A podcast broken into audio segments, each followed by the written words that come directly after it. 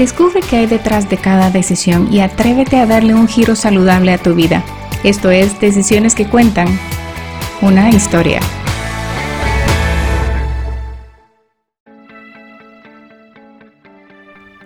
Hola amigos. Si en algún momento han visto a los bomberos en acción, pero no conoces a uno en persona, el día de hoy te presento a Marcel Barascut. Marcel tiene 27 años, es emprendedor y entre las actividades que realiza está una de sus pasiones que es ayudar a la gente y lo hace a través de ser bombero voluntario y también tiene un podcast llamado MB Podcast, en donde sostiene conversaciones con emprendedores y personajes de alto impacto que comparten sus vidas, sus logros, sus errores y sus herramientas. ¿Sabes cuál es el propósito de tu labor, de tu oficio, profesión o de tu trabajo? Cuando encuentras ese propósito, las cosas pueden ser más fáciles de hacer, tolerar o de realizar porque tienen un significado importante en tu vida. Pero una vez ese significado pasa, el objetivo se logra o la meta se alcanza, es momento de buscar el nuevo propósito que te motivará a levantarte cada mañana. ¿Qué sería de tu vida en un accidente sin el auxilio de un bombero? ¿Sabes qué pasa en el día de un bombero? Espero que la historia de Marcel te pueda dar otra perspectiva de esta gran labor. Escuchemos esta interesante conversación.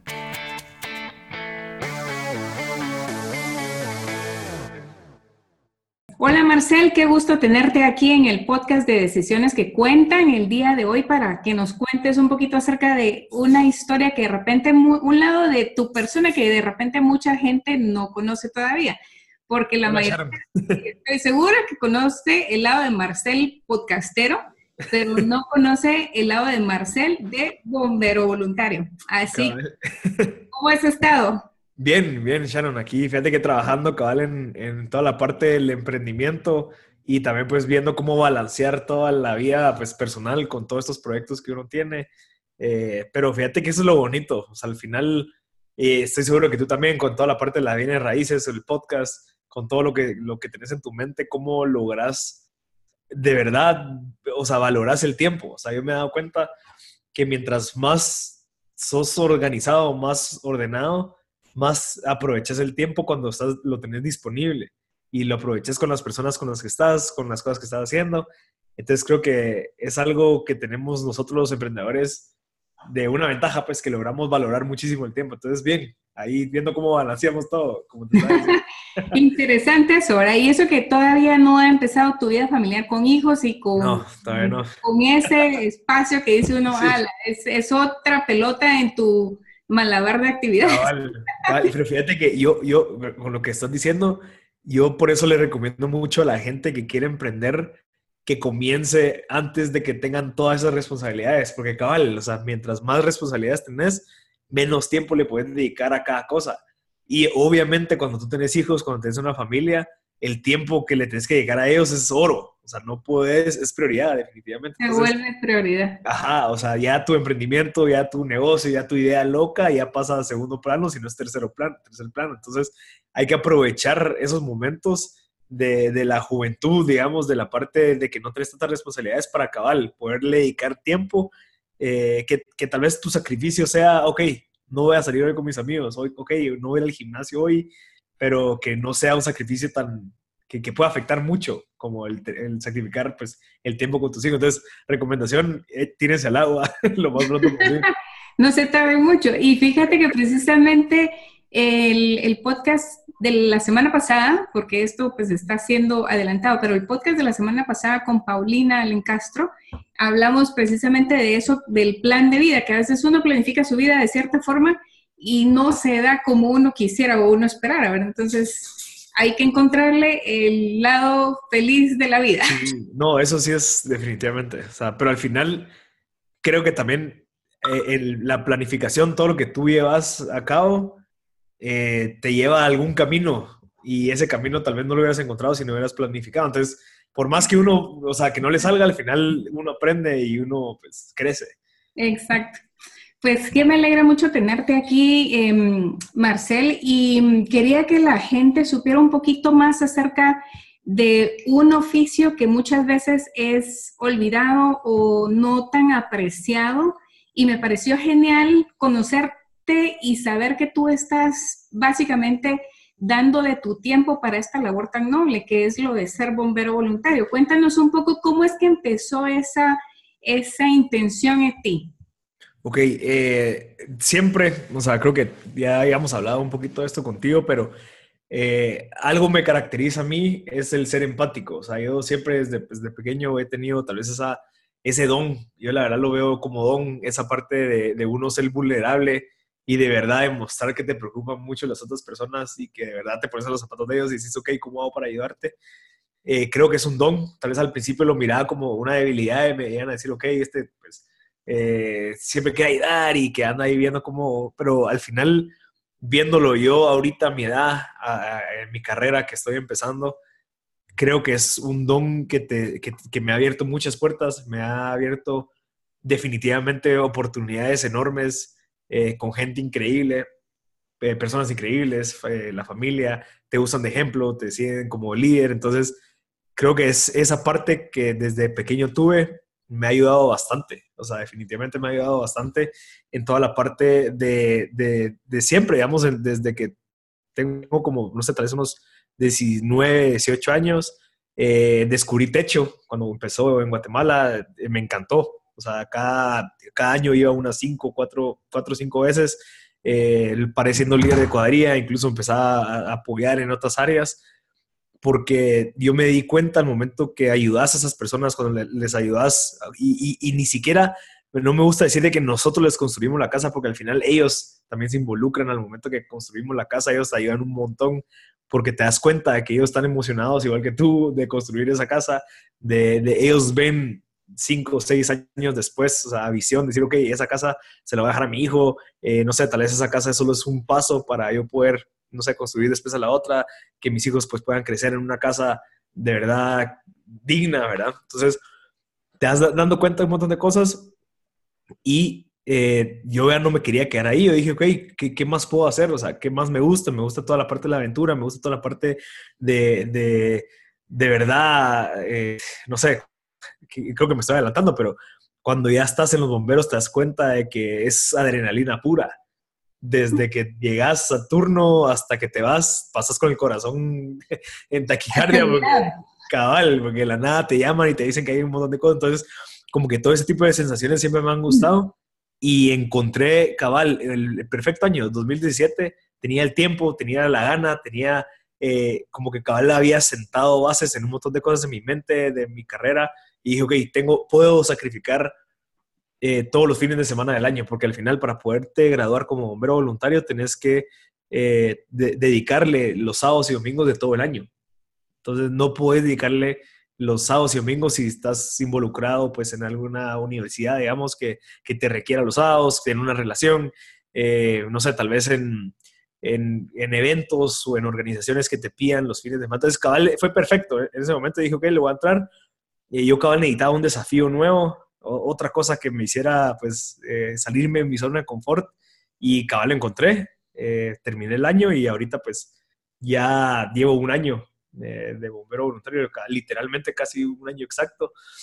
Eh, y ha sido una, una, aventura increíble. O sea, lo que me llevó a eso fue toda esa parte y también la parte de que yo sé que todos tenemos la capacidad de poder ayudar a una persona ya sea dando, pues eh, hay mucha gente que le gusta dar dinero, hay mucha gente que le gusta ir a asistir y pasar tiempo con ellos, pero digamos, a mí me gusta de verdad hacer sentir segura a la gente, eso, eso es una característica mía y creo que siendo bombero también eso ayuda, cuando llegas a un accidente, llegas a un, un evento donde hubo una catástrofe, eh, las personas que llegan y que tocan de primero a la víctima o a la persona que tuvo pues ese incidente, somos los bomberos.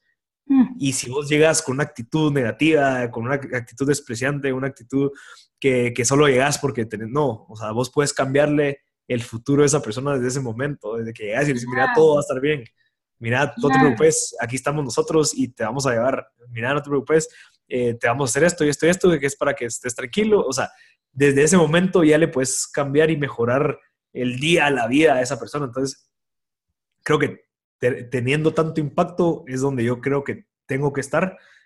O sea, el, el, poder tener acceso a la gente, el poder tener acceso, acceso a gente vulnerable, eh, me gusta. Y poder dejar un granito de arena, una semilla positiva, creo que, que, sirve. Y, y, y, lo vemos con el podcast. O sea, al final tú estás llegándole a mucha gente con contenido valioso que le puede cambiar la vida. Y estoy seguro que tú también lo haces, Sharon. Y, y decís, ok, le estoy dando contenido a la gente que desde ese día ellos pueden tomar una decisión que pueda cambiar su futuro. Entonces creo que va muy alineado a todo. Entonces eso, eso es lo que me llevó a... Lo que te inspira. Ajá, exacto. Qué genial. Y ahorita que hiciste el comentario de, del tipo de capacitación y el tiempo que esto requiere, la verdad es que sí, estoy viendo que es algo no solo de constancia, sino que de disciplina y de compromiso, porque... Ah, como mencionaste, que era todos los fines de semana cierto, ciertas horas, o sea, básicamente no tenías fines de semana disponibles para tu recreación, por decir así. Definitivamente, no te imaginas cuántas bodas me perdí, cuántos cumpleaños, o sea, me, me, recuerdo eh, que yo nunca he faltado al cumpleaños de un mi amigo, que es uno de mis mejores amigos, y ese día, yo me recuerdo que tuve que llegar temprano en la mañana a decirle, mira, no voy a poder llegar, pero al menos estoy aquí, te voy a ayudar a poner mesas y me voy a ir en media hora, pero solo para que sepas de que estoy aquí, que veas que no, que no es porque no quiero venir. Entonces, eh, toca y creo que es algo que también eh, te, te, abre mucho la mente y te dice, ok, o sea, muchos de tus amigos o muchas de las personas que vos considerabas que eran tus amigos, eh, porque salías con ellos, porque compartían contigo, se desaparecieron. Entonces, la verdad es que no son tan amigos, tal vez solo querían, pues, pasar tiempo con vos en estos lugares, pero al momento que vos no estabas, ya ellos encontraron, no sé, se, se, se, va descubriendo muchas cosas. Eh, no te imaginas, Sharon, lo que yo valoré a mi familia, no te imaginas lo que yo valoré el tiempo con ellos, el poder estar un domingo completo con ellos, desde la mañana ir a desayunar con ellos, que tal vez mucha gente no lo valora porque ya lo tiene y dice, ok, hijo, va a llegar con ellos igual, no. O sea, cuando ya no puedes, cuando estás sufriendo, digamos, yo me recuerdo una vez que eh, nos pusieron a, formar filas bajo el sol y yo decía, no puede ser, ahorita mis papás están almorzando, eh, están, estoy seguro que están tomando un cafecito y yo aquí parado sudando con un sol. Entonces decís, o sea... ¿Qué estoy haciendo aquí? Eso, y también decís a la madre, qué rico, o sea, yo debería estar súper agradecido porque yo tengo eso, o sea, y, esta no es mi realidad de todos los días, eso solamente es pasajero, es una aventura de un año, que yo sé que el otro año, en este año que estamos ahorita, yo, yo voy a estar los almuerzos con mis papás y los voy a disfrutar y los voy a abrazar y, vas o sea, y eso está pasando, entonces, como que ese sacrificio, al final, eh, o sea, ese, digamos, como lo que te contaba la vez pasada, que que yo creo que me he convertido en un alquimista y eso se lo recomiendo a toda la gente o que lean el libro, que es toda la parte dura, toda la parte fea, todos esos metales que uno encuentra, convertirlos en oro, o sea, convertirlos en experiencias, convertirlos en algo, un aprendizaje. Y creo que todo ese sufrimiento que tuve, no sufrimiento, pues, pero sacrificios, esa, esa, esa como eh, falta de, contacto humano con el que querés estar, eh, eh, no sé, esa necesidad, me hace ahorita valorar muchísimo a esas personas. Entonces, creo que ese oro lo estoy convirtiendo y le digo, mira, muchachos, aprovechen. O sea, disfrútense de su familia. Cuando estén con ellos, de verdad, dejen el celular a un lado y, y disfruten. Entonces, creo que eso pues, ha sido una consecuencia de ese sacrificio que lo veo muy positivo. Claro, aprendiste a valorar algo que tuviste que dejar de hacer, que lo tenías, pero que básicamente lo perdiste durante ese tiempo. Sí, fue un año. Y es lamentable que muchas veces no nos damos cuenta de los privilegios que tenemos, las bendiciones que tenemos hasta que las perdemos, ¿verdad? Sí. Una de esas cosas es la salud.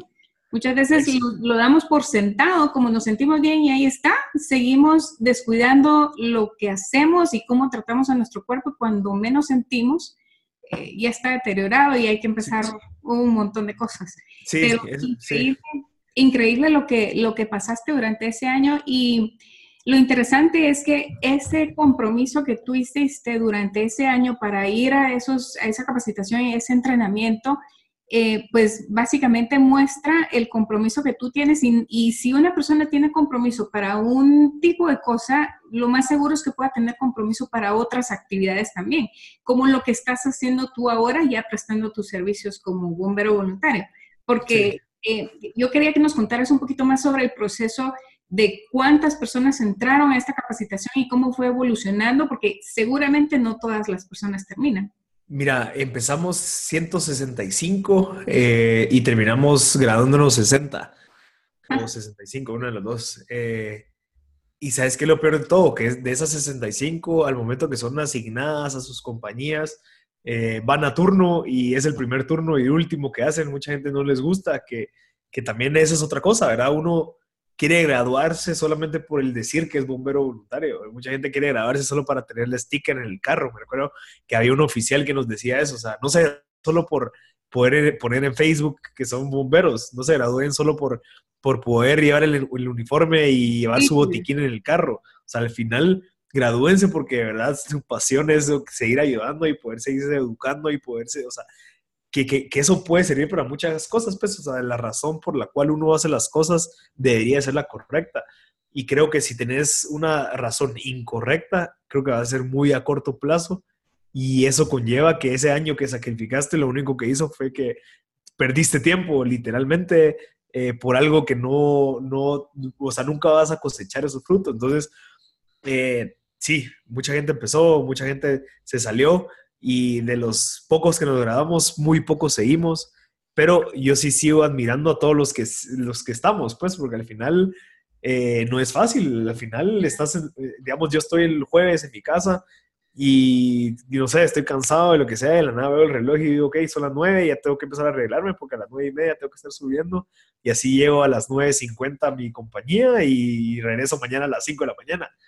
Entonces, es, es algo que, que, que, creo que es algo que uno se tiene que adaptar y te puedo decir la verdad, yo no soy perfecto, pues, o sea, yo he fallado, o sea, no he ido a algunos turnos porque de verdad...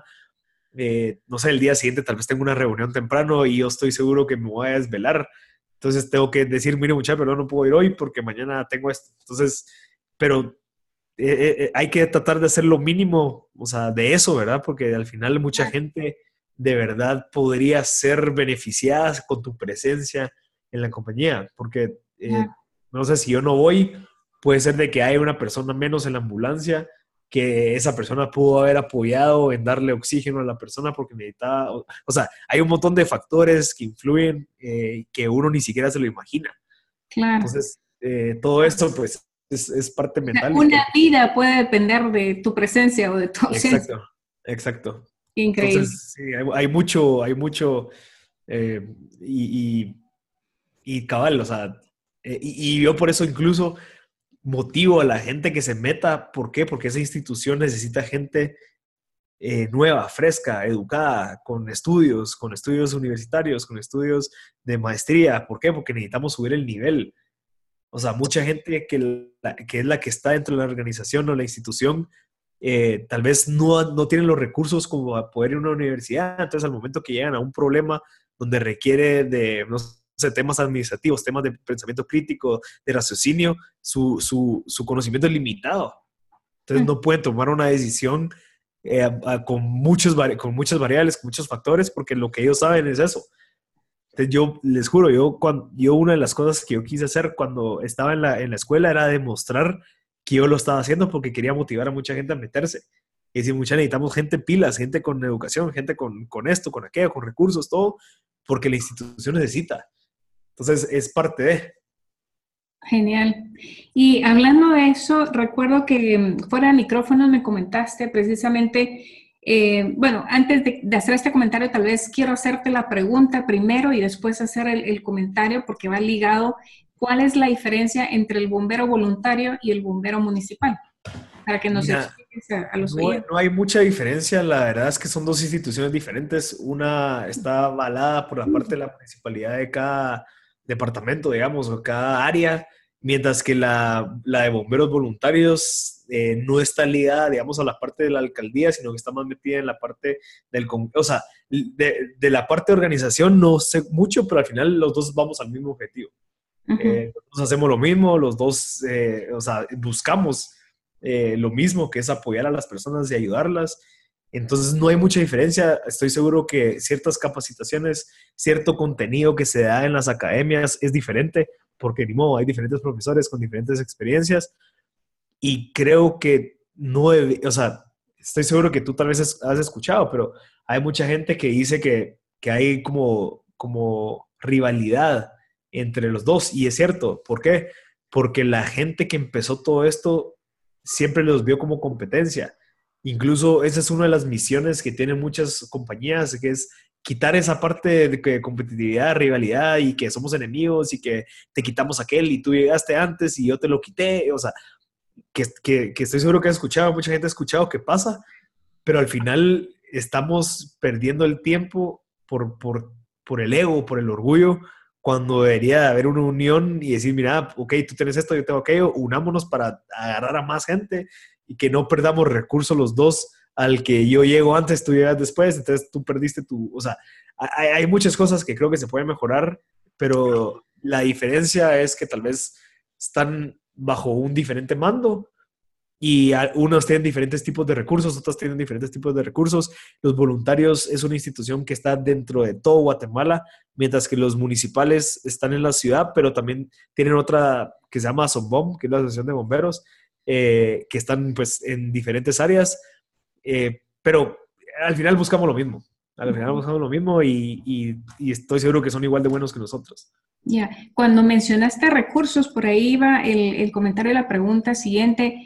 Eh, tengo entendido que los municipales sí tienen un salario y los voluntarios, así como ustedes, eh, obviamente son voluntarios, no perciben ninguna remuneración a cambio de los servicios. No, fíjate que en, dentro de los municipales hay voluntarios también. Ah, Digamos, incluso, de o sea, mira, los bomberos están, funcionan con voluntarios y permanentes. Los permanentes es la gente que está durante el día trabajando, que reciben un salario, que perciben un salario. O sea, eso ya sea en la parte de los municipales o en la parte de los voluntarios. O sea, al ah. final hay gente que de verdad se dedica a ser bombero. Lastimosamente no pueden contratar a todos y, y, como no pueden contratar a todos, a ellos no se les da abasto. O sea, ellos tienen que descansar, ellos tienen que ir a visitar a su familia. Entonces, ¿qué pasa cuando ellos quieren descansar? Ok, entran los voluntarios. Por eso nosotros turnamos en las noches para que ellos descansen, para que ellos puedan dormir, digamos, eh, en la noche, para que el día siguiente, cuando nosotros nos vayamos, ellos puedan seguir trabajando como un día normal. Ya. Entonces, Entonces, los voluntarios, tanto en el área de bomberos voluntarios como en el área municipales, no tienen salario. ¿Así es? ¿O, no, o sea, los permanentes de ambas instituciones sí perciben un salario y los voluntarios de ambas instituciones no perciben un salario. Ok, perfecto. Y hablando de recursos, eh, recuerdo que mencionabas también fuera de micrófonos que los, el área de los bomberos voluntarios muchas veces tienen que conseguir sus propios recursos porque no tienen eh, la facilidad que tienen los municipales de tener algunos de estos suministros. Sí, mira, yo creo que estoy, yo estoy seguro que también en la parte de los municipales hay bomberos o hay personas que están empezando que, que no tienen muchos recursos. Eh, como te digo, hay muchos voluntarios que ya sea que sean una persona que tiene recursos o puede ser un voluntario que sea una persona que no tiene recursos, puede ser que sea de las dos. Entonces, eh, creo que hablamos de la misma sintonía. Hay personas que, de verdad, que por su pasión, por ayudar, eh, hacen de que ellos, por más que ellos no tengan dinero, ellos tienen que ver cómo consiguen su equipo. Digamos, de equipo estoy hablando de, de equipo contra incendios, equipo como botiquín, equipo como guantes, equipo como uniforme, eh, casco. O sea, hay muchas cosas que uno tiene que comprar que no nos la dan, digamos, las instituciones, porque ellos no le pueden dar eh, uniformes, cascos, boletín a todos, porque somos demasiados. Entonces, lo que nos toca es eh, conseguir nuestro propio equipo, que, que, hay personas que sí lo pueden conseguir porque tienen los, los, recursos, y hay personas que no lo pueden conseguir porque como vienen de, de, familias que tal vez no tienen muchos recursos, de escasos recursos, pero su pasión por ayudar les gana, ellos tienen que ver cómo consiguen el, el, eh, el equipo. Entonces, eh, hay historias, digamos, yo tenía una compañera que, que sigue, por cierto, ella sigue eh, siendo bombera, o sea, ella nunca se ha dado profecía, venía desde Chiquimula todos los días, se venía en bus dos horas, me recuerdo, desde, desde su casa hasta, hasta la escuela, y se iba en la noche, bueno, o sea, se quedaba a dormir a veces, como a veces nos tocaba el día siguiente temprano, entonces se quedaba a dormir. Ella miraba cómo hacía, pero sacaba el curso y ella llegaba con su botiquín, ella llegaba con sus cosas. Obviamente habían personas que decían, mire muchacha, ella no puede conseguir esto, entonces demos cooperacha y así compramos esto. Entonces la ayudábamos. Pero lo que me encanta es que ella sigue, yéndose a sus turnos, por más que sea, o sea, que le cueste, ella creo que en la balanza está más al ayudar que ahorrar tal vez ciertos quetzales para comprarse algo. Entonces, entonces como que te das cuenta que las personas que menos tienen a veces son las que más quieren ayudar. Te contaba la historia de la vez pasada, que en un turno que tuve fuimos a traer a una persona que estaba borracha, que, que pensaron que lo habían atropellado. Entonces llamamos, los bomberos y está la persona tirada eh, lo despertamos, como que le, echamos agua, le dimos de tomar agua para que, que, se despejara. Cuando se despejó, empezó a temblar del frío, porque eran, no sé, eran las 3 de la mañana y, estaba pues en San José Pinula, que hay frío. Y nosotros, él, él, no se quería subir a la ambulancia porque como que no, no está reaccionando todavía. Y de la nada alguien me toca el brazo y yo vuelto a ver, es una niñita ofreciéndome un suéter y me dice, mire, ese es lo que, que se está muriendo el frío. Ah, qué linda. O sea, o sea, imagínate que una niña me tenga que decir a mí que yo le tenga que dar el suerte de ella para, o sea, yo ni siquiera en mi mente estaba querer, o sea, preocuparme por el, porque él tenía frío, o sea, realmente en mi mente yo estaba, ok, ¿qué vamos a hacer con esta persona? Son las 3 de la mañana, eh, no lo podemos dejar aquí tirado, lo vamos a tener que llevar al hospital, tenemos que, o sea, pero una niñita, que las, las niñas son los más inocentes, llega y me dice, mire, no sé quién es el suéter, eh, puede ser que haya sido su hermano o de su papá, me lo dio, y póngaselo, eso se lo puse y se fue. Y, y, digo, ok, una niña que tal vez, o sea, ese suéter le pudo haber costado X, se lo está dando una persona vomitada, una persona que, que estaba pues teniendo eh, pues, cosas de, de, una persona que está borracha o ebria, y le da el suéter como, como que de verdad lo identificó como un humano, no como un borracho. Ya, o sea, increíble, o sea, y, y, así han habido historias, mira, Sharon, increíbles durante toda esa trayectoria. Eh, cabal, esa misma noche te conté, eh, pues fuimos a dejar un paciente con su hermana, porque la hermana dijo que, si lo podíamos llevar con ella, por favor, que era, era menor de edad. Lo llevamos y la, la, hermana nos sale, nos saca con unos dulces de leche, agradeciéndonos a nosotros por haberlo llevado y te comes ese dulce de leche y, y, sentí la gloria porque era cabal, era súper tarde, pero son personas agradecidas y son personas que están dispuestas a ayudar y entonces creo que eso, eso uno de los beneficios que tenemos los bomberos de vivir ese tipo de cositas, que estoy seguro que gente que vive ese día, ese corre-corre, el día a día, tal vez no lo, no lo, no tiene, no tiene la bendición de sentir esa, esa, e, esas cositas. Claro, y me imagino todas estas, todas estas hazañas, todos estos rescates son los que llenan tu corazón y te, te inspiran a seguir adelante, porque no es una labor fácil. Yo a veces miro los casos y, escuchando tu, historia, digo, de verdad que asombroso, porque no cualquiera tiene esa disposición de servicio, y mucho menos de servicio sin remuneración. Porque uno a veces dice, bueno, por necesidad, porque necesito plata, necesito alimentar a mi familia, qué sé yo, lo voy a hacer aunque no me guste y le echa ganas, ¿verdad? Pero, pero cuando uno dispone esa ayuda, ese servicio, sin esperar una remuneración a cambio realmente es donde se ve ese don de gente, ese don de servir a los demás. sí, sí, definitivamente. Es que al final creo que también parte de todo esto es qué legado querés, o sea, cómo querés que también tus hijos te vean, digamos. Yo, Espérate que esa, esa, es mi pregunta final, así que no te adelantes todavía. Ah, ok, ok, ok. Pero antes de que respondas la pregunta final, Cuéntanos un poquito acerca de un caso que te haya asustado y que hayas dicho, ala, ¿qué estoy haciendo aquí? Que te haya tocado hacer un rescate, no sé, un incendio, algo así extraordinario que hayas experimentado durante este tiempo de servicio. Mira, eh, eh, yo, yo, creo que no es tanto un caso en específico, sino que esa pregunta que tú me acabas de decir que, que, que se hace, me ha pasado varias veces y esas veces han sido cuando encontraste a una persona fallecida. O sea, cuando te das cuenta que de un día para otro todo le puede cambiar la vida a la persona, eh, a los familiares, a, la gente, a los seres queridos de esa persona, es, es, es, algo que te hace pensar mucho, es algo que te dice, ok, o sea, el tiempo, o sea, estoy seguro que las personas, que sus familiares no saben de primero todo que esa persona pues falleció. O sea, ¿y quién va a ser el que va a llamar y le va a decir, miren, eh, su hijo, su esposo, su papá está aquí, y lo tiene que venir a reconocer. O sea, e-, ese, ese que, es algo que me dijo hace poco una persona que, que tuve en mi podcast, que se llama Alan Tenenbaum. Me dijo, yo tengo una frase que es todo y nada, que es todo puede cambiar en nada de tiempo. O sea, todo te puede, toda tu vida te puede cambiar en un santiamén. Entonces, él, él dice que por eso de que, o sea, él tuvo un accidente que le cambió la vida. O sea, esa persona, pues, era una persona normal, tuvo un accidente y ahorita, pues, eh, tuvo un problema en la médula, por lo tanto no puede usar las piernas, no puede usar mucho los brazos. Entonces, él, él, dice, o sea, yo desde que yo viví las dos, o sea, estoy viviendo las dos vidas, la parte de donde yo podía hacer todo lo que yo quisiera y ahorita no puedo hacer muchas cosas.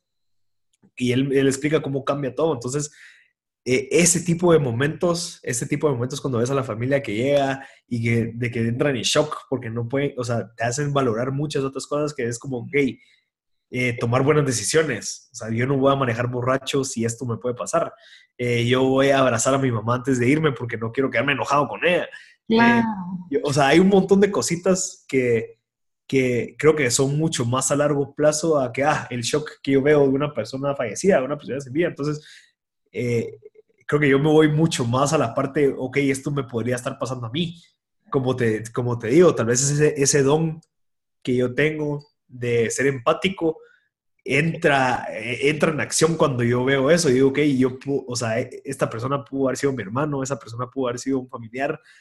Y yo no quisiera que me pasara que llego y que a la madre no le pedí perdón y a la, eh, me enojé con él. No sé, hay muchas cositas que, que, que, que, me han cambiado en mi mente, en mi ser. La perspectiva de la vida. La perspectiva de la vida por, por estar ahí.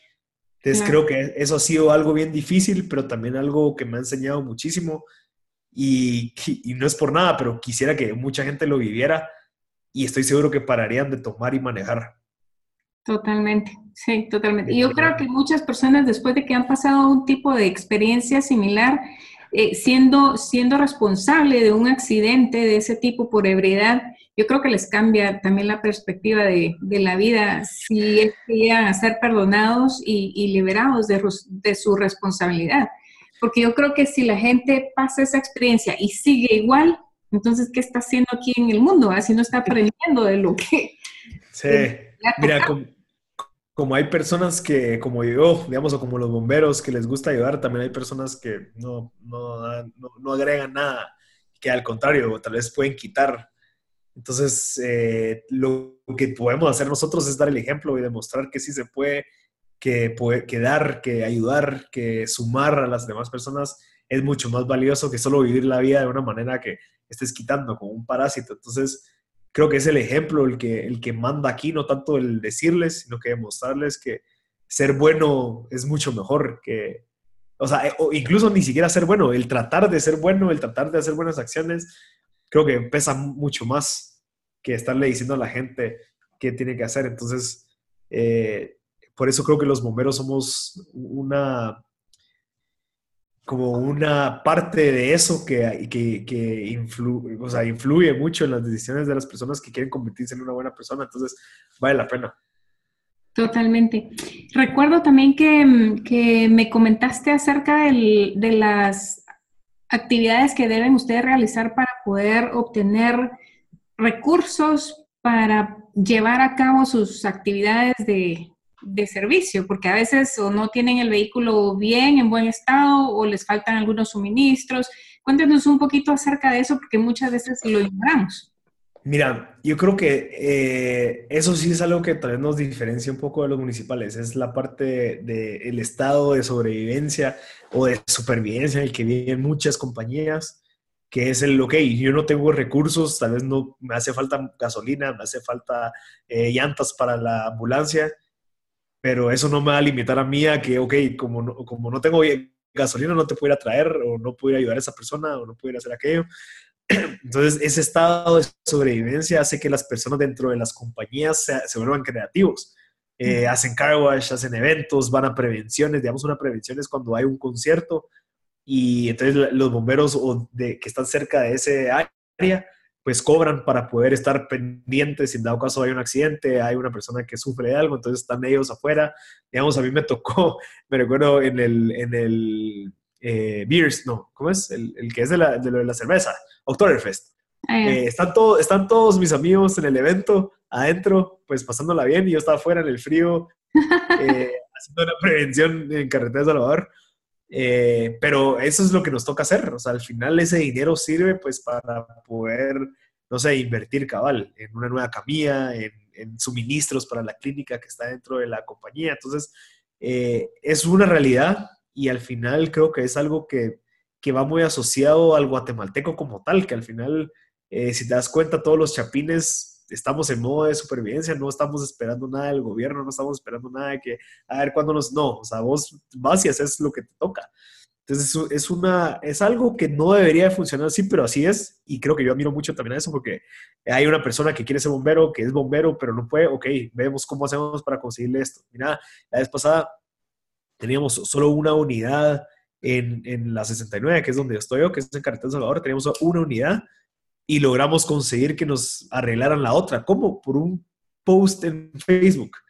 Yo lo puse y dije, mucha, necesitamos arreglar esto, este es el listado, eh, son como 15 mil quetzales de repuestos, ¿qué me echa la mano? Entonces mucha gente empezaba a comentar, comentar, comentar, comentar. De la nada sale una persona de la Toyota y me dice, mira, mándamela, yo te echo la mano. Y se la mandamos y a los dos meses ya la teníamos como nueva, hasta incluso mucho, mejor que la que teníamos actualmente. Entonces, eh, por, ese, método de supervivencia, ese método de ser creativos, de emprendedores, eh, logramos pues ahora poder abarcar mucho más, o sea, ir a ayudar a muchas más personas, literalmente, eh, poder tener capacidad más de traslados, poder tener capacidad más de alcance. Entonces, eh, creo que es algo que, es algo fácil, que, no, no debería de, o sea, no debería de pasar, pero que es algo, o sea, nosotros lo vemos normal.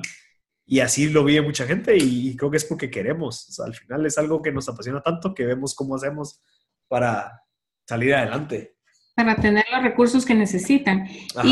Y, uno muchas veces pasa, pasa a la par de los bomberos que están pidiendo ayuda, contribución, y uno a veces ni los voltea a ver a los pobres y no se imagina uno el trabajo y el sacrificio que tienen para poder juntar los recursos que en algún momento yo podría ser la que los está necesitando. Sí, lastimosamente así es. Entonces, sí es, es importante que, que, yo espero que con, este, con esta entrevista que te estoy haciendo a ti, la gente entre en, en conciencia y en consideración de la importancia que es el servicio que ustedes prestan y, y, que podamos ser un poco más conscientes a la hora de poder contribuir con la cantidad que sea, con cualquier cosa que tengamos que puedan ellos necesitar, como en el caso de la Toyota que pudo dar ese recurso, como en el caso de la niña que donó su, el suéter de de su papá, de su hermano o de alguien que no sabemos qué fue, pero no sabemos en qué momento esa semilla que nosotros pongamos va a florecer y a crear un impacto. ¿verdad? Sí, y fíjate que, que, puede ser que esa semilla no tenga que ser dinero. Puede ser que esa semilla sea, ok, eh, le voy a decir gracias a un bombero cuando lo vea parado ahí, eh, no le voy a pitar, eh, no lo voy a insultar, no, o sea, no sé, y ser empáticos. O sea, al final la empatía creo que eso, eso le gana a todo y el poder ponerse en los pies de una persona que está ahí bajo el sol, por más que no le dé dinero, solo decirle, mira, tenga un feliz día, eh, les agradezco por sus servicios, creo que eso podría incluso hasta un momento valer más que un quetzal que le des. Entonces, no es necesariamente dinero, solamente el, poder agradecerles eh, a esas personas que están dando su tiempo, sus recursos, su vida, incluso por personas que ni siquiera conocen y a veces ni siquiera uno nos dice gracias solamente hasta nos, nos, alean de que por qué lo estamos llevando. Personas ebrias en accidentes de carro nos alean de que por qué y a dónde me lleva. O sea, que al final, o sea, es, es eh, pasa pues. Y entonces hay que, hay que, pedir un poquito de empatía. Me imagino. Em, cuéntanos cómo es un día de turno en tu unidad. Ok, mira, tenemos dos tipos de turnos. El turno semanal, que es eh, una vez a la semana y el turno voluntario, que es una vez al mes. El turno semanal es de 10 de la noche a 5 de la mañana y el turno voluntario es el primer, no, bueno, en mi caso el segundo sábado de cada mes, de 7 de la mañana a 7 de la mañana del día siguiente. Vamos, un turno largo. Horas. Ajá, son 24 horas, que son los más alegres porque es como que el día siguiente puedes descansar, entonces no estás preocupado y, y eh, pues hay mucha gente, entonces es, es bien alegre y es, son los días más movidos porque son los sábados. Eh, normalmente llegas temprano, eh, pues organizas, eh, se arman las filas, eh, se, se, asignan pues funciones de cada persona dentro de la unidad, ya sea en la unidad en contra de incendios o en la unidad médica, y, y, esperas hasta que pase algo. Puede ser de que mientras que estás esperando, aprovechas a prepararte, a, aprender ciertas cosas médicas, puedes, no sé, eh, capacitar a otras personas, decir, mira, aprendamos o practiquemos esto, practiquemos nudos, eh, aprovechemos a limpiar la, ambulancia, aprovechemos a hacer un montón de otras cosas para que aproveches ese tiempo. De la nada suena la, alarma, se pone una luz, ya sea verde, roja o amarilla, dependiendo de lo que es eh, el color, y nos toca salir a, a, ver qué, qué, pasa, ¿verdad? Entonces... ¿El color define la situación o cómo es la cosa? Sí. Digamos, rojo es incendio, amarillo es un accidente y verde podría ser un traslado. Digamos, eh, los, más, los, más ocasionales, digamos, los, más recurrentes son los amarillos, que son accidentes de tránsito, atropellados, accidentes, eh, trauma, eh, cosas, bueno, las médicas son, son verdes, entonces es muy variado, pero, pero sí, digamos, tú a veces dices, ok, son es la una de la mañana, no ha pasado nada, me voy a acostar y a las dos de la mañana suena el timbre de colegio que tenés encima de la cama y te levantas con el corazón así. Pero es, es algo que, que, que es, es, bonito. Al final te recordás el día siguiente y dices a la madre, qué emocionante. Entonces así funciona y los sábados pues es todo el día y es, es lo mismo solo que 24 horas, ¿verdad? No, no solo 6 o 7. Ya. Y ustedes cuando entran a turno, me imagino que hay un jefe eh, en cada estación y, explíquenos cómo son las instrucciones, cómo es que sabe cada quien qué posición tiene o qué equipo es el que va a manejar, porque me imagino que todo esto está organizado, no es a mí se me ocurrió agarrar esto y esto es lo que voy a hacer. Sí, no, depende de la, depende de la cantidad, eh, se, asignan, se, asignan funciones. O sea, si en Dagos hay muchas personas, en la, en la ambulancia solo cabemos cuatro, y si habemos ocho, pues entonces cuatro, cuatro se esperan, o salen en la segunda salida, o se van en la otra unidad, o uno se queda en la clínica, uno se van en la unidad en contra de incendio. Entonces, depende mucho de la cantidad de gente, pero sí, se asignan funciones al comenzar el turno. O sea, tenemos un líder y ese líder nos dice, mira, vos vas a hacer esto, vos vas a hacer aquello, tenemos esto, tenemos estos recursos, tenemos aquello, esta no funciona, entonces tenemos que ver qué hacemos. Entonces, es como un, un, un pequeño drill desde el principio para organizar el equipo y así ya estamos listos, ya sabe cada uno qué hacer. Sí, sí, sí tenemos un líder. Esto, esto es súper interesante porque me recuerda cuando yo eh, era aeromosa y mm, entrábamos al avión, antes de entrar al avión, la jefe de vuelo nos hacía un briefing a todos los, los tripulantes y nos hacía preguntas estratégicas en dónde está tal eh, suministro, en dónde está el botiquín o los salvavidas, las balsas salvavidas, cosas así y nos hacía preguntas también de primeros auxilios eh, o de situaciones puntuales para ver cómo manejábamos o cómo se iba a manejar esa situación puntual. Entonces era, era como un repaso general que se hacía antes de subir al vuelo y, mm, y súper interesante porque también nos asignaba posiciones y cada uno sabíamos cuál tenía que ser nuestra posición y cuál era nuestra responsabilidad según esa posición. Entonces tenía cierta idea de que será que algo así se manejan también los bomberos o... Oh, súper interesante eso, ¿verdad? Sí. Es, que sin organización es bien complicado. Al momento que, que llegas a un accidente, no creas que es tan fácil de tener la mente clara y en paz. O sea, al final te bajas y es identificar qué es lo que pasó y accionar lo más rápido que puedas. Entonces, eh, si no estás organizado, va a ser bien complicado que sepas qué hacer. Entonces, sí, funciona así. Genial. Em, Marcel, ¿qué es lo que te gustaría, en base a la experiencia que has tenido como bombero, te ha generado algún deseo nuevo, alguna aspiración nueva em, en los futuros años de, que, pues, tienes enfrente mío? Mira, eh, siempre, o sea, al final, es siempre ver cómo puedo hacer que todo lo que yo haga tenga un impacto positivo en las personas. Eso sí, eso sí lo he tenido claro desde un principio. Eh, asumo que me estás preguntando esto porque sabes lo que te, lo que te va a responder de, de que yo desde pequeño sé de que, de que tal vez mi vida eh, está aquí, o sea, mi propósito es algo muy grande, pero yo desde pequeño he sabido de que todo lo que tengo que hacer tiene que ir de acorde a algo. Y, y lo he llevado, o sea, lo he hecho de esa manera. Entonces, yo volteo a ver para atrás y muchas de las cosas, muchas de las decisiones que yo tomé, muchas de las cosas que yo hice, están alineadas a algo que va muy grande, digamos, eh, una de mis, de, mis cosas en mi mente, digamos, eh, como visiones, que yo estoy seguro, que hasta estoy claro que, que lo, lo, grabo y todo, que yo voy a ser el presidente de Guatemala, o sea, no sé por qué, por, por más que a mí no me guste la política, por más que a mí ni siquiera me interese, sé que toda la trayectoria que he tenido eh, lo tengo que usar para algo positivo y siempre lo he pensado así desde pequeño. O sea, todo lo que yo trato de hacer tiene que ser algo positivo, o sea, definitivamente. O sea, tú me decís, mira, yo pude haber hecho mil negocios antes, pero los paré de hacer o ni siquiera los quise comenzar porque al final solo están enfocados en hacer dinero. O sea, solo era, lo mismo que hacían todos. Era como, ah, yo, puedo, yo podría hacer eso, pero, pero ¿qué impacto tienen las personas? ¿Qué impacto tiene a, que cómo voy a hacer este mundo mejor? ¿Cómo voy a generar ese valor a las... No, solamente es un intercambio de, te doy esto y me das aquello y vuelvo un millonario. nunca lo quise así. Entonces, creo que ese ha sido un desafío de, de, siempre estar viendo cómo lo que yo hago, todas las acciones, todos los, los emprendimientos sean y generen valor. Que al final...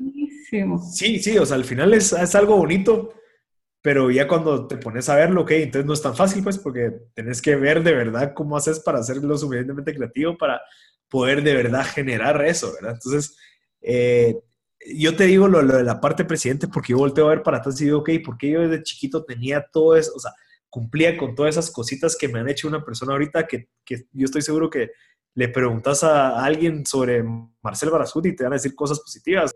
Creo que a eso voy, eh, no, no, sé cuánto falta, pero si yo sé que a eso voy, yo sé que desde ahorita tengo que empezar a tomar decisiones positivas, decisiones correctas. Y por más que no llegue a hacer eso, pues puedo llegar a hacer algo un poquito más bajo, pero igual que tenga impacto. Entonces, eh, es algo que creo que vale la pena compartirlo y, y sí, o sea, creo que por algo he estado haciendo todo esto. Genial, y quería que quedara grabado y plasmado en el podcast de decisiones que cuentan, porque esto va a ser para historia. Sí, ojalá, ojalá que en unos 10 años volvemos a ver y vamos a, yo sabía hace 10 años. Sí, vamos a decir, señor presidente Marcel Barrascut, tu historia hace 10 años. Mira, tal vez no un presidente, pero sí una persona que pueda tener un, o sea, que pueda tener... Cierto grado de influencia. Ajá, y para hacer cosas buenas a ese nivel. Porque influenciar, básicamente ya estás influenciando, pero es otro nivel. Entonces es solo de cambiar el nivel de influencia que vas a tener. Y... Pero fíjate que incluso hasta yo sé que por algo se empieza y creo que vamos bien. O sea, creo que el, tener un podcast, el poder tener esa audiencia, poder seguir creciendo, poder dar, generar valor y todas las ideas que tengo, todo lo que tengo en mi mente que todavía hace falta, siempre va alineado a seguir creciendo de tal manera, de una manera positiva para influenciar. Entonces, ya sea que sea eso u otra cosa, estoy seguro que lo que, lo que yo podría llegar a hacer es algo muy positivo en las personas. Entonces, a eso, a eso quisiera llegar. Y definitivamente Guatemala necesita gente como tú, Marcel, porque eh, lamentablemente estamos rodeados de personas que solo ven o solo vemos a veces, porque me puedo incluir yo en, entre ellas, el derecho de nuestra nariz y nos cuesta pensar que alguien más afuera necesita de nuestra ayuda o necesita de una luz de esperanza. Em, con mi esposo la, semana pasada estuvimos en, en una capacitación, eh, fuimos a Dallas a una capacitación de misiones y vine con la mente totalmente despejada de algunos paradigmas que yo tenía y puedo ver cómo ahora hay muchas personas que se desprenden de su ser y se ofrecen a ayudar desinteresadamente a otras personas. Vimos inclusive la película de una, basada en una historia real de unos misioneros australianos que fueron a hacer eh, misión y esta persona murió en esa misión. Y básicamente estaba ayudando a personas leprosas pero no les gustaba a los, a los nativos de ese lugar, no les gustaba la, la, relación que tenía porque obviamente les estaba cambiando la mentalidad a la gente y estaba ayudando a personas que estaban básicamente desterradas y eso les incomodaba, ¿verdad? Entonces lo más fácil fue matarlo y deshacernos de esto. Y eso no es de muchos años atrás, o sea, eso es una historia básicamente reciente. Y sin irnos tan lejos, podemos ver situaciones similares en Guatemala y, y definitivamente necesitamos personas con con el compromiso y el servicio que tú eh, básicamente estás mostrando ahora, em, participando entre los bomberos voluntarios. Sí, mira, créeme que hay mucha gente que también está haciendo cosas positivas. Eh, yo creo que también el compartir cosas positivas como tú lo estás haciendo en tu podcast es, es, es admirable. Pues, o sea, tú y yo sabemos lo que conlleva tener un podcast, lo que conlleva el editar, el coordinar. Entonces, eh, también llévate tú también parte de, de esta honra esta, ese agradecimiento porque ya sean los bomberos, ya sean un podcast, ya sea la gente que dona su tiempo haciendo otras cosas, eh, están dando su granito de arena. Ese granito de arena acumulado por 10.000 personas, está hablando de cambios increíbles. Entonces hay que fomentar más ese cambio. También no tomárselo tan, tan a pecho como yo, que es que yo quiero llegar a ser así, pero pueden empezar a hacer como hobby, como algo eh, que, que, que, tal vez solo sea, pues, querer dar ese granito de arena y no necesariamente tiene que ser algo tan sacrificado como ser bombero voluntario, pero tal vez sí el, ok, quiero educar a la gente para que tomen mejores decisiones, quiero educar a, a los niños para que no, o sea, hay muchas cosas que se pueden hacer, entonces creo que eh, entra mucha gente en esto y, y tú también sos parte de eso, así que, que gracias a ti, Sharon. Ah, muchas gracias por las palabras. Y definitivamente, eh, aunque tú digas no sé cuándo, puede ser de aquí a 10 años, puede ser que tome un poquito más de tiempo, yo creo que el monto de tiempo, la cantidad de tiempo, hay algunas metas que no necesariamente tienen que tener un tiempo, porque no son así de fáciles como pensamos. Y puede, puede, ser que hayan otras metas que sí necesitan ser medibles a, a, cierto y determinado número de días o de meses o de años. Por ejemplo, a veces la gente se pone de meta bajar de peso y dice, quiero bajar de peso X cantidad de libras en una, dos semanas, tres semanas, qué sé yo. Lo que han ganado o, o lo que han eh, subido de peso en toda una vida de 10 años lo quieren perder en tres semanas, ¿verdad? Cal, cal. Son cosas muy restrictivas que a la larga no son sostenibles. Pero cuando nos ponemos una meta que sabemos que nos va a llevar cierto tiempo, lo que tenemos que hacer es enfocarnos en la meta y tal vez no frustrarnos porque en cierto tiempo no lo hemos logrado, sino que seguir trabajando en eso. Así que yo te animo a que si no es en 10 años, no lo deseches, no lo descartes, no te frustres y sigue, eh, sigue perseverando en eso porque definitivamente creo que podría ser una muy buena elección para Guatemala. Muchas gracias, muchas gracias Sharon, te lo agradezco. gracias Sharon. La pregunta que le hago a todos mis invitados. ¿Qué es el legado que te gustaría dejarle a las personas que te han conocido, que se han rodeado eh, acerca de tu conocimiento y que tú quieres que te recuerden por esta cosa específica? Eh, el esforzarse, el creer en sus sueños y de verdad, de verdad trabajar por ellos. O sea, creo que mucha gente me conoce tal vez desde como a los 21 que he querido, o sea, que, que he estado trabajando por, por, crear mis propios emprendimientos, digamos, en la parte de negocios.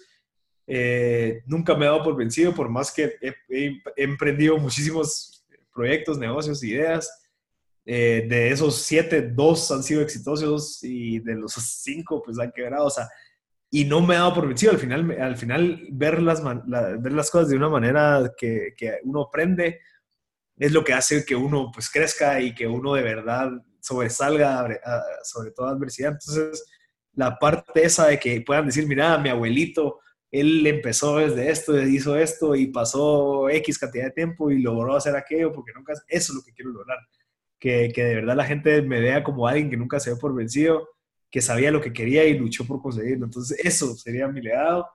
Y obviamente que vaya amarrado con que hizo algo positivo y que gracias a eso se cambió y que ahora pues, están viviendo de una mejor manera.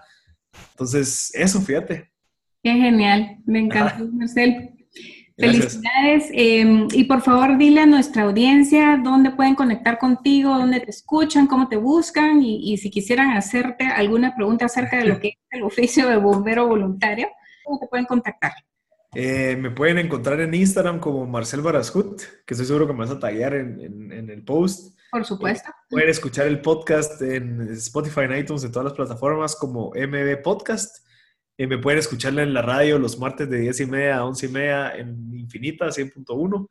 Y en Facebook estoy como Marcel Barasco también. Y en, sí, esas plataformas. Y sí, o sea, yo respondo todos los mensajes. Todavía no, no, o sea, todavía no hay demasiados. O sea, yo sí me tomo el tiempo en contestarlos. Así que si tienen cualquier duda, si necesitan cualquier eh, consejo para poder echar punta, pues no duden en escribirme. Así que gracias. Genial. Gracias, Marcel, por tu Gracias. tiempo y está, seguimos en contacto. Gracias, Sharon. Bye.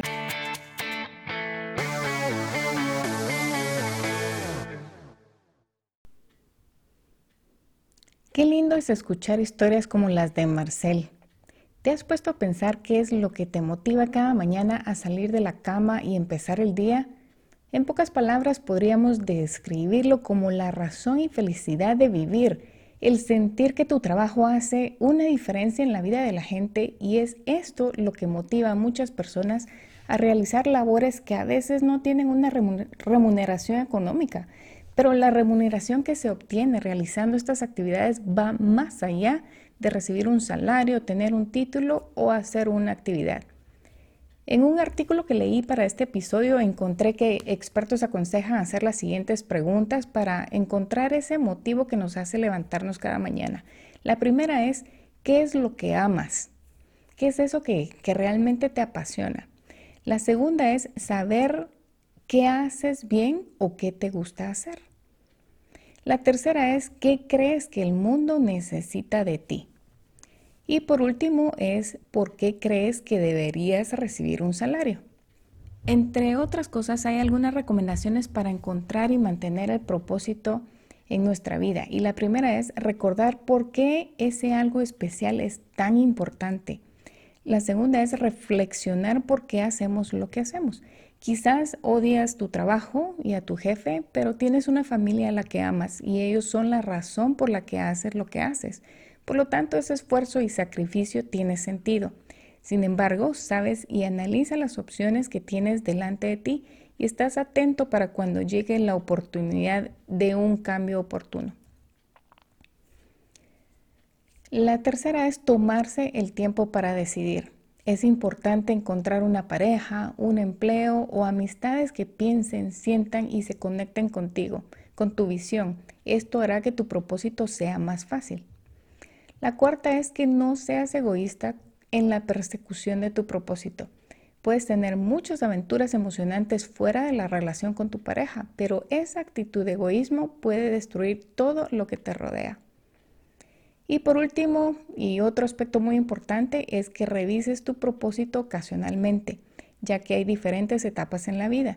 Tu propósito puede ser uno mientras estás soltero, otro cuando estés empezando a formar una familia, y otro totalmente distinto cuando estás en la etapa del nido vacío, otro también en lo que son carreras, etc. Independientemente de la etapa en que estés, es importante encontrar esa emoción que te hace levantarte de tu cama y dar al mundo ese algo importante que solo tú tienes y solo tú puedes dar. La decisión con acción puede llevarte a, realizar, a la realización de tu propósito, así que analiza qué es lo que le hace falta a tu vida para encontrar ese propósito. Analiza si alguna de las actividades que realizas hace una diferencia en la vida de los demás. Espero que este episodio te abra las puertas a encontrar el propósito para tu vida en este momento. Por favor, comparte este audio con familiares y amigos porque estoy segura de que alguien saldrá beneficiado con este contenido. Me puedes encontrar en Instagram, Facebook, Twitter y YouTube como decisiones que cuentan. Recuerda que en el mes de diciembre estaré fuera del aire porque voy a estar trabajando en mi página web y en el programa de hábitos que espero poder tener listo para enero. Pero en enero estoy de vuelta con el podcast y con unos temas muy interesantes que no te querrás perder. Así que atento. Em, bueno, no me queda más que desearles que tengan felices y lindas fiestas de fin de año y por favor recuerden que Jesús es la razón de la celebración. Así que hasta la próxima.